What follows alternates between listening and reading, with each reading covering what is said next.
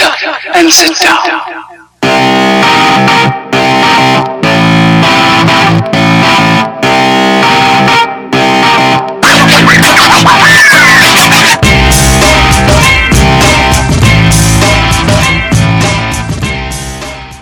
Alors, salut tout le monde. Euh, C'est Guy Baillargeon à l'antenne de Ensemble, on va plus loin. Puis maintenant, Ensemble, on va plus loin. C'est la force du nous. Quatrième saison. Cette semaine, j'ai pour vous une invitée que je voulais avoir à mon micro depuis un certain temps. Je vous présente sans plus tarder Mélissa Mercier, immopreneur de la Ville de Québec. Salut Mélissa, ça va bien? Allô Guy, ça va bien? Merci pour l'invitation. Ah ouais? Ça me fait plaisir d'être ici. Euh, Bon. T'es une adepte de ton podcast euh, moi-même. Alors, Ben, euh, ah, ben merci beaucoup. Merci. C'est fort apprécié. Puis euh, pour ceux et celles qui te connaissaient pas jusqu'à maintenant, ben c'est fait. Puis euh, vous pourrez euh, tout de suite aller voir même sa page euh, Facebook. Elle est quand même assez active. Et puis, elle a un sourire qui va passer à l'histoire. Parce que c'est une fille au, au rire et au sourire communicatif. ouais, Contagieux, ouais. même, j'a- j'allais dire, parce que euh, c'est quelqu'un euh, à présence de qui on a euh, l'espèce de sentiment de feel good. Sans plus tarder, donc vraiment originaire de Québec ou de pas loin? Vraiment originaire de Québec. OK. Même si j'ai les cheveux frisés et qu'on me demande souvent si je viens de si euh, je viens d'ailleurs, mais non, je viens vraiment de Québec. Origine québécoise aussi. OK. Oui. Et tes parents, est-ce qu'ils étaient dans les affaires? Non, j'ai personne de ma famille euh, vraiment qui est entrepreneur ou qui, qui a des immeubles ou euh, non du tout. Là, je, sais ce que tu fais dans la vie, mais j'aimerais ça que tu nous parles un petit peu de ton parcours académique, parce Mhm. qu'évidemment, on dit souvent qu'on est euh, la somme de nos expériences antérieures. Alors, Mhm. toi, ton, ton parcours académique, parce que tu as choisi de faire des études, ou peut-être même un retour aux études à un moment donné, parle-nous-en un petit peu. Oui, ben si je peux commencer à la base, euh, parce que ce qui m'a mené à mes études, en fait, ça a été vraiment un cheminement. Euh, moi, je viens d'une famille modeste. On n'était pas riche, pas pauvre, euh, comme je viens de dire, personne qui est dans l'entrepreneuriat. Euh, j'ai commencé à travailler vraiment jeune, à 11 ans, en fait. depuis que Mm. j'ai 11 ans que je travaille, fait que j'ai commencé à travailler comme camelot. Après ça, je travaillais dans les garderies, après ça, dans les camps. J'ai tout le temps eu un, une job. Puis j'ai tout le temps eu un peu l'habitude d'économiser mes sous parce que moi, je voulais m'acheter des, des choses. Je voulais m'acheter le linge que je voulais quand j'étais jeune. Fait que j'ai pris vite l'habitude de ramasser des sous pour m'acheter un peu qu'est-ce que je veux puis euh, faire les sorties que je voulais. Euh, donc, c'est ça. J'ai commencé à travailler jeune. Après ça, euh, j'aimais vraiment pas l'école. Je détestais l'école. Ça- Je voulais mourir. J'aimais pas ça. Mes parents ont vraiment forcé fort pour que je termine mon secondaire 5. Puis moi, ce que je voulais, je me mettais avec du monde plus vieux, du monde un peu plus bum, que eux, leurs parents, euh, il n'y avait pas de règles. Fait qu'ils faisaient un peu ce qu'ils voulaient, quand ils voulaient. Fait que moi, on dirait que je rêvais de ça. Je voulais être un peu comme eux. Je voulais avoir la liberté, en fait. Puis elle s'exprimait à ce moment-là différemment qu'aujourd'hui. Fait que je voulais un peu, c'est spécial là à dire, c'est gênant à dire un peu, mais mon rêve c'était un peu d'être sur le BS, puis d'avoir pas de job, puis de vraiment aucune ambition. là. Moi c'était ça la liberté, Ouais. c'était ah moi c'est pas vrai que je vais travailler. Je fais ce que je veux quand Ouais, je veux. exactement. C'est pas vrai que je vais travailler puis avoir deux semaines de vacances par année. On dirait que je voyais ce monde-là comme si c'était une prison. Le moule. Ouais, c'est ça. Puis je voulais, Ah. je voulais vraiment pas ça. Fait que moi, à 18 ans, je suis partie de chez mes parents. Je me suis en allée en appart. euh, là, je travaillais à ce moment-là au Tim euh. Puis je m'avais acheté un auto. Fait que j'étais comme un peu. Je rêvais de liberté. Je voulais rien savoir d'avoir le modèle normal. Mais en même temps, je me suis rendu compte que j'étais comme pris dans la roue Mhm. de OK, là, je travaille au Tim. J'ai un salaire de crève-fin. Euh, j'ai mon auto, j'ai mon appart. Tu sais, tout dépend de ce salaire-là. Fait que je suis comme pris, je peux plus rien faire. Fait que finalement, je me sentais plus en prison que jamais. Puis surtout, je détestais ma job. Là. Euh, Tim Hortons, on s'entend, euh, je, je veux pas juger ceux qui travaillent au Tim Hortons, là, mais moi, personnellement, j'aimais vraiment pas ça. Je me levais le matin de reculons. Fait que Ah j'ai ouais. vraiment connu détester tes journées. Je ça. me levais là, c'est- c'est aucune motivation. Fait que je me suis comme dit que j'avais envie, au pire, même si même si c'est pas la chose la plus payante du monde, je voulais faire quelque chose que j'aimais. Donc, cette expérience de travail-là Mhm. T'a amené à réfléchir sur ta véritable condition, a réveillé en toi un désir d'aller un petit peu plus loin? Ben, un désir de juste apprécier mes journées. Tu sais, j'étais rendue Aussi. là juste faire de quoi que j'aime. Je m'en fous de c'est quoi, je m'en fous. Fait que je suis allée euh, voir une conseillère en orientation. Oui. Que là, j'ai fait tous les tests avec elle. Qui s'appelait Euh, la mère boussole, peut-être. Nous, on Euh, l'appelait comme ça le père boussole, le conseiller en, en, Ah. Ben, ça, ça fait être ça, mais c'était pas à l'école. évidemment. Ouais, mais c'était pas à l'école Bonjour, que... Monsieur Choignard, si vous êtes à l'écoute. Fait que ça. Je m'en vais voir la conseillère, qui elle, elle me fait faire tout plein de tests, de personnalité, puis tout. Puis là, finalement, elle me dit Ah, ben toi, ça serait vraiment dans le côté humain, éducation spécialisée, euh, psychologie, ces affaires-là. Oui. Là, je fais OK, super, ça me rejoint, mais c'est quoi que ça prend pour faire ça? Elle me dit Faut que tu au cégep. Là, j'étais là Ah, Mhm. aller au cégep? Comment veux-tu que j'aille au cégep? Je suis en appartement, j'ai un char à payer, j'ai un appartement à payer, je, je peux pas comme m'en aller ben, aux études, tu sais, qu'est-ce que je fais? Il y avait un paquet d'obstacles à ce moment-là pour toi dans ta tête. Ouais, fait que j'ai décidé d'y aller pareil. J'ai j'ai été habiter avec une amie, que là, ça me coûtait vraiment pas cher. Fait que je suis allée au cégep pour faire de quoi que j'aimais. J'ai beaucoup aimé le cégep. Euh, mais là, à ce moment-là, il est arrivé un autre élément déclencheur, c'est que j'ai rencontré quelqu'un qui m'a fait découvrir, dans le fond, c'était mon ancienne belle-mère, qui m'a fait découvrir le marketing de réseau. Oui. Parce que là, à ce moment-là, même avec le cégep, moi, j'avais juste dans l'optique de faire de quoi que j'aimais plus, mais mon ambition était pas plus là. là. J'avais zéro ambition, puis je trouvais ça encore. euh, sais, C'était au minimum, là, qu'est-ce que je pensais que je pouvais faire. Fait qu'avec le marketing de réseau, ça me. Ça me comme, il y avait toute la patente, là, tu sais c'est quoi, là, dans le fond, là, ah, euh, tu vas avoir une BMW si tu vends euh, telle affaire. Fait que là, moi, là, j'ai- on va le gros violon, là. Fait que moi, j'ai full embarqué là-dedans, je me suis dit, là, fallait que tu te fasses une liste de rêves. Fallait que tu te crées des rêves pour atteindre tes objectifs. Tout. Fait que là, j'ai fait OK. Je me suis créé une liste. Là, moi, j'étais vraiment à fond dedans. Mais après deux mois, je me suis rendu compte que c'était pas pantoute pour moi. Là, ça. Non, mais au, au début, l'idée est quand même bonne. Tu, sais, tu Mhm. fais ton mood board et tu fais. euh, en Ouais, fait, c'est ça, tu fais de la projection puis de la visualisation. Donc, ne serait-ce que pour ça, l'exercice de, de MLM, euh, le temps que ça a duré pour toi, ça a quand même rapporté quelque chose, j'imagine. Ben oui, parce que là, il nous donnait des livres qu'il fallait lire. Ben, ma Oui. belle-mère me donnait des livres Oui, qu'il oui. fallait lire, des livres de mindset, des Uh-huh. livres d'entrepreneuriat. Puis, veux, veux pas, tout ce qui entoure ça, c'est c'est comme une petite école d'entrepreneuriat. Ça te montre un peu comment ça fonctionne. Là. Faut que... Et voilà. faut que tu te fasses tes rêves et tout. Fait que moi, j'avais vraiment embarqué là-dedans pendant pas longtemps, mais parce que c'était vraiment pas pour moi. euh, J'aimais pas là, euh, tout le reste qui se rattachait à ça. Fait que j'ai laissé tomber ça, mais mes rêves, Mhm. on dirait que là, ça avait comme ouvert des portes Et voilà. que jamais j'aurais réfléchi. Moi, jamais dans ma vie, je m'étais dit que je pourrais avoir plus ou que je pourrais avoir euh, une maison à un moment donné. Puis, euh, fait que ça a vraiment ouvert quelque chose dans mon esprit, dans ma tête, pour ce qui est de, de mes rêves, puis ces choses-là, puis de réfléchir à ces choses-là. Fait que toi, tantôt, là, toi, depuis tantôt, je, je t'écoute, puis c'est comme si, au départ, tu es devant un escalier, mais tu montes une marche à la fois. Sans trop savoir. Sans trop puis savoir.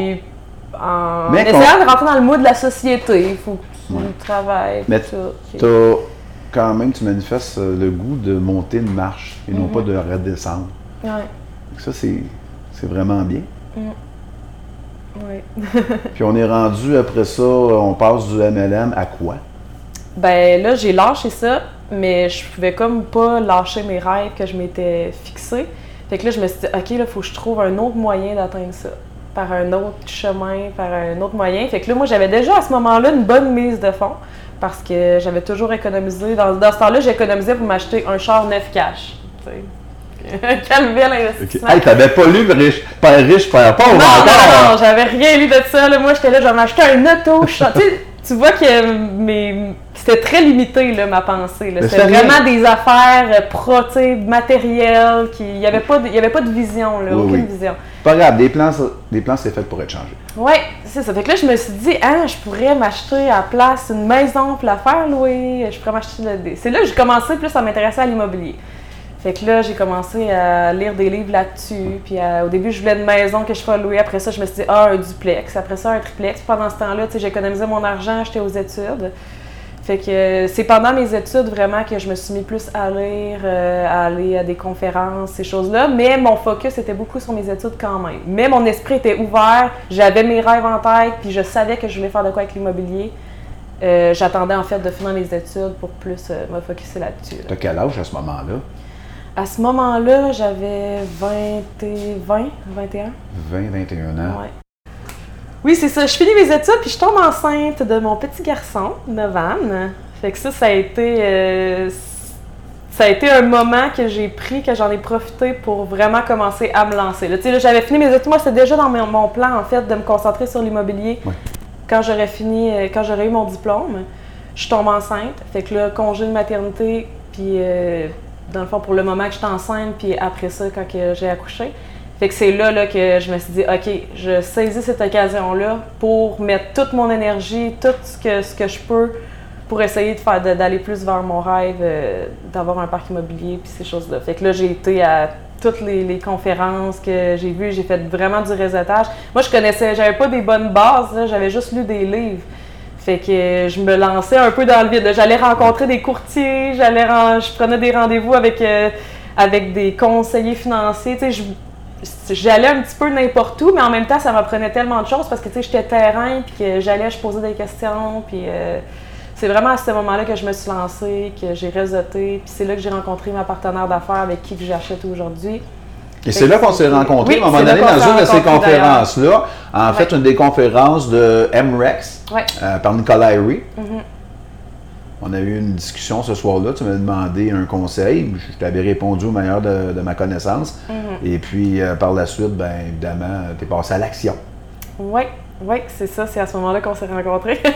C'est drôle parce que justement par rapport à ça, moi j'avais été voir Guy puis j'avais dit Ah, moi je cherche, euh, je cherche un ou une partenaire pour me lancer en immobilier, j'ai tant de mise de fonds, euh, j'ai tant de connaissances, Ouais. blablabla. Puis là, Guy m'avait dit Ah, ben parfait, euh, je te reviens là-dessus, je pense à ça. Puis là sur Facebook, tu m'avais écrit Ah, ben tu pourrais être investisseur passif, ça te ferait la main.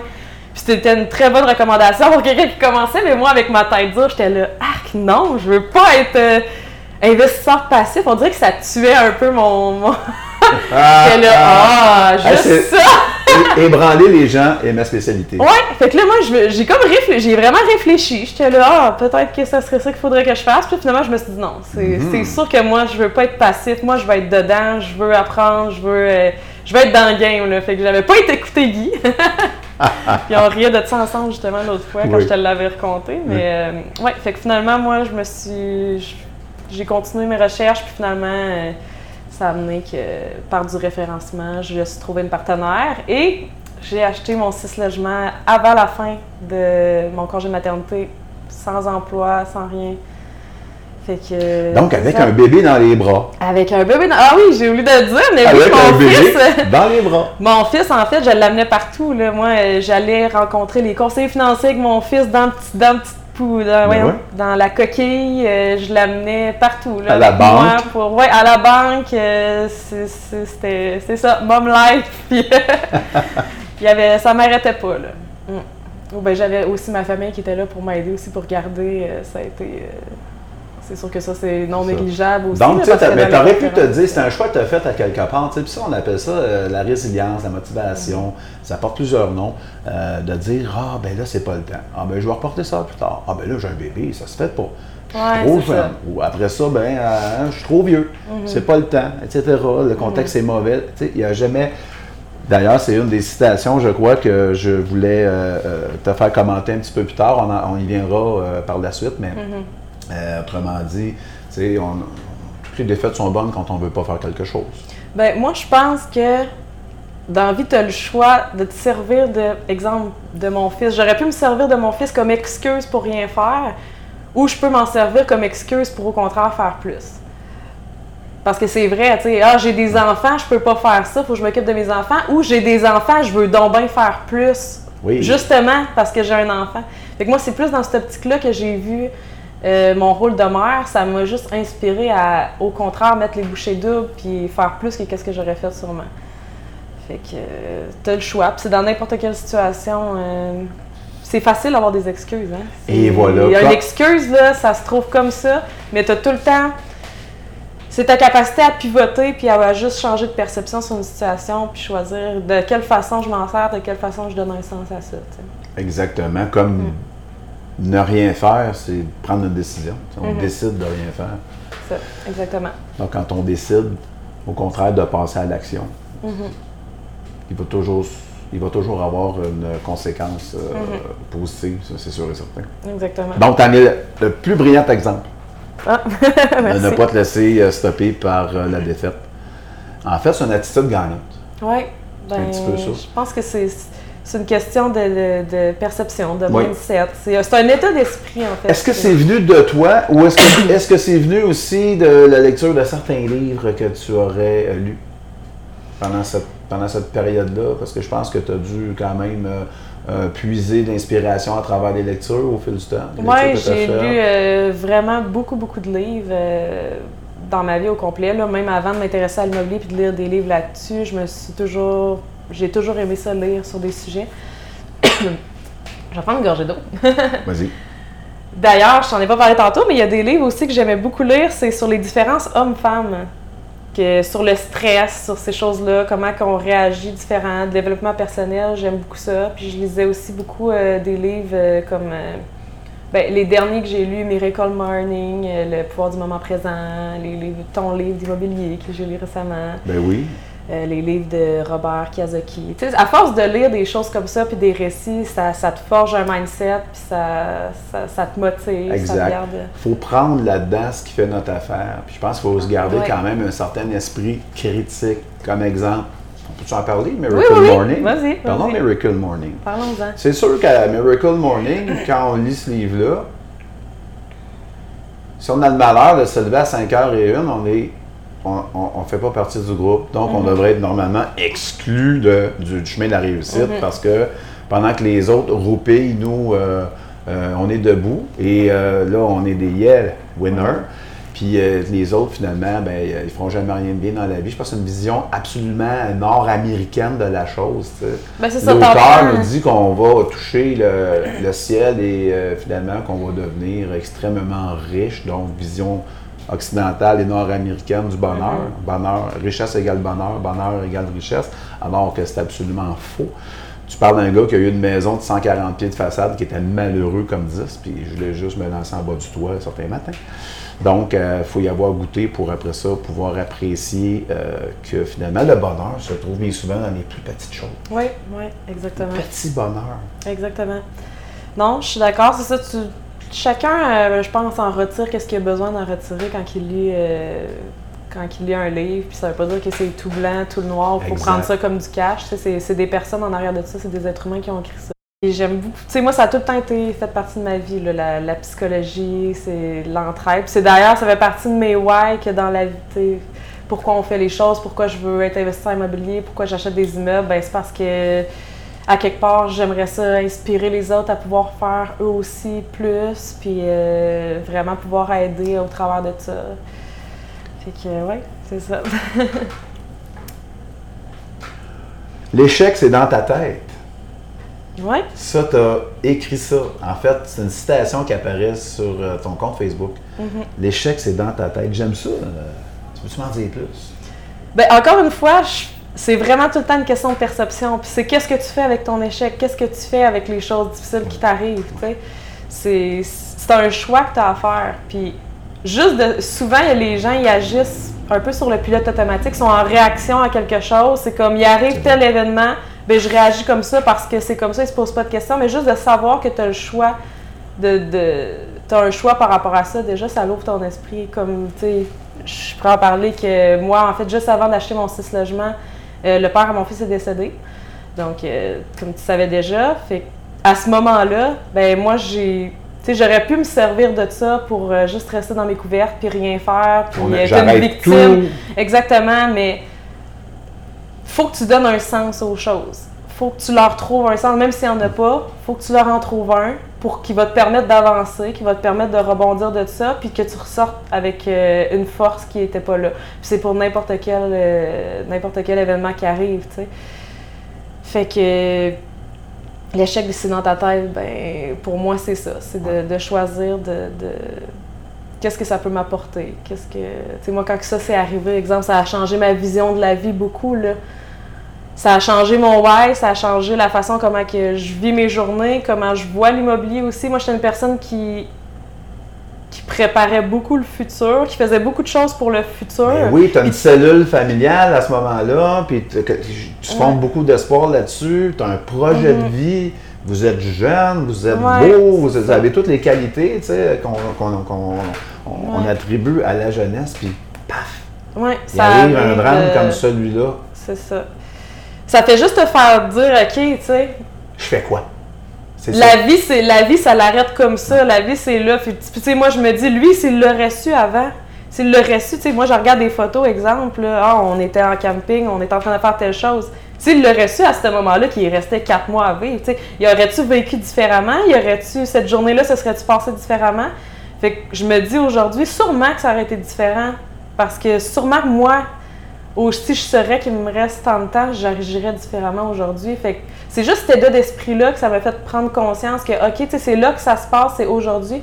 Puis il faut être fier de ce qu'on fait là, puis sentir qu'on s'accomplit vraiment, parce que d'une vie, on n'en a qu'une, en tout cas, de ce qu'on sait. Tout à fait. On n'en a rien qu'une, fait que c'est vraiment d'en profiter. Puis euh, ça m'a vraiment juste forgé mon, un- une vision de la vie différente, puis plus une appréciation du moment présent aussi. Parce que comme je disais, moi, je, pensais beaucoup au futur. euh, OK, j'économise pour plus tard, plus tard. Mais est-ce qu'aujourd'hui, je profitais vraiment de la vie, puis je faisais vraiment ce que j'avais envie? C'est plus, peut-être pas autant qu'il aurait fallu. Mais là, où je- depuis ce temps-là, j'essaye de plus, euh, plus être dans le moment présent, puis euh, c'est ça. Mais c'est beau ce que tu viens de dire, puis ça me fait, ça me fait penser à une très belle chanson du groupe Genesis, où justement, il y a un couplet qui nous, qui nous demande, en fait, l'auteur nous dit, pose la question, si tu savais qu'il te restait euh, une journée à vivre, qu'est-ce que qu'est-ce que tu en ferais? Exact. Mais on devrait se dire ça chaque jour, parce qu'on le sait pas. On le sait pas, on le sait jamais. Je vous fais jouer l'extrait tout de suite, les amis. Super.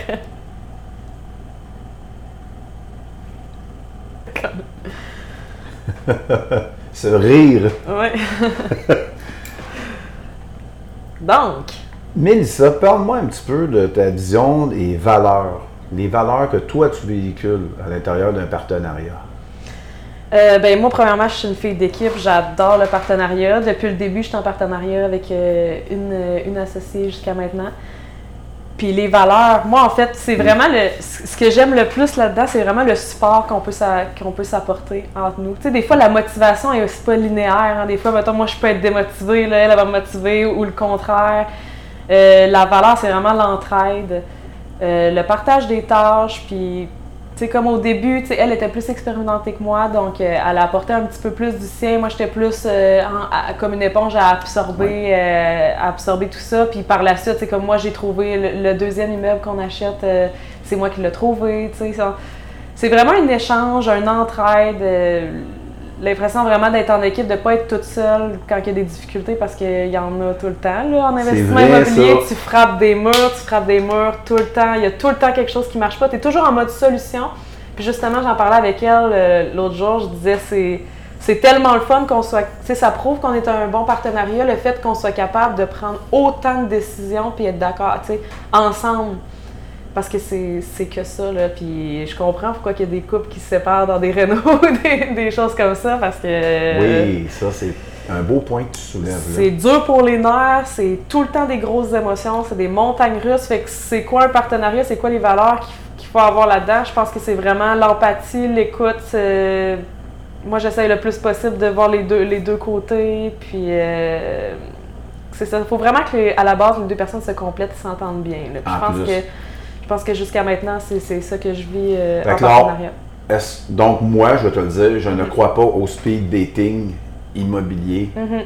Exemple, je vais dans une soirée, Mhm. deux minutes après, je me, me suis trouvé un ou un partenaire avec qui investir et faire un bout de chemin ensemble en immobilier. Je n'y crois pas. Et je pense que ce que tu viens de dire, c'est ça, c'est que vous avez appris à vous apprivoiser, travailler ensemble et à vous compléter. À preuve, tu as apporté le deuxième deal sur la table. Ouais. Ça veut dire que tu avais du talent, elle a dû découvrir ça, et toi, ben, tu t'es abreuvé de ses connaissances. Puis là, ben, évidemment, là, vous êtes euh, comme euh, main dans la main, euh, façon de parler en affaires, puis vous êtes à, à niveau, vous êtes au même Ben, niveau. c'est ça, là, on, ça. là, on grandit ensemble, puis qu'on s'apporte toutes les deux des choses. Puis là, il y a une euh, synergie qui se dégage de ça, un petit peu comme dans le livre de Napoléon Hill, dans le sens qu'il dit que le cerveau collectif, mais Mhm. à partir du moment qu'on est plus qu'une personne, on est un collectif. Mhm. Donc, il se dégage de cette synergie-là euh, un troisième élément. C'est comme si 1 plus 1 égalait 3, Ouais. en fait. Exactement. Puis même au début, quand Mhm. j'avais un petit peu moins de connaissances, je considère que j'étais quand même une excellente partenaire parce que j'avais une confiance en ma partenaire. Puis ça, c'est un élément qui est vraiment non négociable parce que si j'aurais pas eu confiance totalement, le partenariat n'aurait pas marché de la même façon parce que c'est. T'as pas le choix, t'as pas le choix d'avoir confiance en l'autre puis de, de, Non, parce de que- croire en ses capacités. Moi, j'ai cru en elle, je croyais en elle, j'avais confiance en elle, fait que ça a fait que ça a fait euh, des bons résultats. Parce que confiance égale reconnaissance. hein. Rappelons-nous un petit peu la pyramide de Maslow là, de nos besoins. Ouais. OK? Alors, on a besoin de manger, de se loger, bon, etc. Et aussi un besoin de reconnaissance. Ouais. Donc, tu viens de dire, la Mhm. confiance amène chez l'autre personne en qui, se, en qui on a confiance Ouais. une, une- une reconnaissance. C'est la petite table dans le dos de dire hey, ce que tu dis, ce que tu fais. Tu sais, moi, J'y j'approuve, crois. moi, j'y crois, c'est ça, j'embarque, puis euh, à 100% Et, quand, et à l'inverse, c'est un petit peu, euh, comment dire, contrariant de voir que l'autre, euh, c'est peut-être une petite forme de jalousie aussi euh, Ouais. qui s'installe. Alors que même si tu le penses mais que tu le dis pas, Mhm. c'est tant qu'à moi équivalent à dire que tu n'es pas d'accord. C'est ça. Donc, il faut souligner nos bons coups. Mais il ne faut pas non plus hésiter à, faire de la critique constructive lorsqu'on est en partenariat Non, aussi. exactement. On ne cherche pas de coupable, on cherche juste à faire mieux la prochaine Ah fois. ouais, puis euh, ça, c'est vraiment de la communication, puis c'est vraiment... Un petit peu d'essai-erreur aussi, là, oui, parce c'est qu'on ça, est mais- en, en mode exploration. Mais je pense qu'à la base, quand les caractères fonctionnent puis que ça se complète bien, ça, ça, ça va super bien, mais c'est tellement de la psychologie, c'est tellement... euh, c'est pas de la brique puis juste de l'argent, c'est vraiment des humains qui doivent s'entendre. C'est comme un couple, c'est la même chose. Puis tantôt, tu disais que tu croyais pas à ça, mais avec ma partenaire, ça s'est passé comme ça. Là. Ça a été un C'est du hasard. Parce que oui, tu peux rencontrer quelqu'un, ah, on fait un partenariat, on le fait, ça peut marcher. C'est comme un coup de dé. Parce que nous, c'est ça que ça a fait, là. On se connaissait pas bien, quand on a acheté notre premier immeuble ensemble, là. Puis le- ça, ça a fonctionné. Mais ça aurait pu aussi virer en complète catastrophe, là.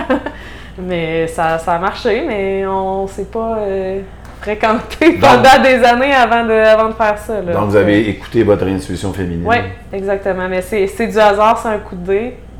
On, on le sait aujourd'hui que c'est ça. ça... Conciliation, travail, famille Mhm. et le chapeau d'investisseur immobilier quand on est une femme en immobilier, c'est quoi? Ben moi, pourquoi je veux faire du mobilier, je l'avais dit tantôt, c'est pour inspirer les autres, c'est pour, euh, pour vraiment euh, montrer que c'est possible de faire des choses même si tu as des enfants, même si tu es monoparental, même si tu as vécu certaines choses.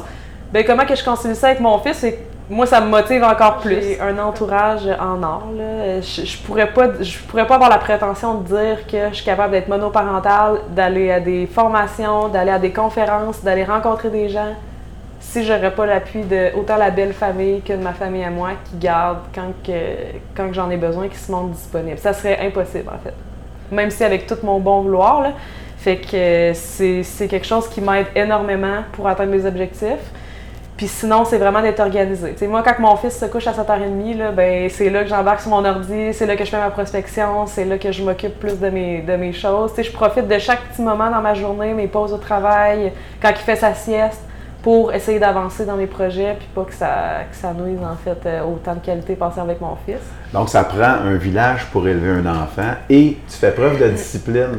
C'est ça, c'était un mélange des deux. T'as pas le choix d'être bien entouré ou de t'organiser pour, euh, pour avoir de l'aide, puis d'être organisé. C'est un must, là. Faut qu'il y ait les deux. Et si tu avais, en terminant, un conseil à donner aux immopreneurs, euh, ce serait quoi ce conseil-là, Mélissa? Au début, ça a l'air tellement gros, ça a l'air tellement immense. C'est pas où te garocher, tu connais pas les termes, mais vraiment d'y aller un pas à la fois. Puis c'est pas grave là, si tu veux rencontrer du monde, que tu sais pas trop quoi dire. C'est vraiment de sortir de sa zone de confort. Moi, j'allais à des, des, des soirées réseautage que je connaissais personne. Je rentrais là, puis tu sors de ta zone de confort. Ok, je m'en vais parler à du monde. J'ai même pas d'immeuble, j'ai rien, puis. euh, mais à force de le faire, puis à force de sortir de sa zone de confort, ta zone de confort s'élargit, puis là, tu deviens plus à l'aise. Puis c'est comme ça que tu apprends, tu comme pas le choix. Puis moi, j'ai des amis qui aimeraient ça faire de l'immobilier, mais qui se disent Ah, tu sais, je connais rien. Ben, faut juste que tu te lances, faut juste que tu y ailles, puis on part tout du même. Tu sais, moi, je suis pas née avec des immeubles, là, fait qu'on part tout de zéro. Ben, Mélissa Mercier, source d'inspiration, je te remercie beaucoup. Cette belle entrevue. Merci. Je te souhaite un bon retour à Québec Merci. et au plaisir de se reparler. Je te souhaite un meilleur, le meilleur des succès. Merci beaucoup. Merci pour l'invitation. Alors, c'était Ensemble, on va plus loin. La force du nous. On vous revient dans une semaine avec un autre podcast immobilier. D'ici là, gardez le sourire. Salut. Shut up and sit down.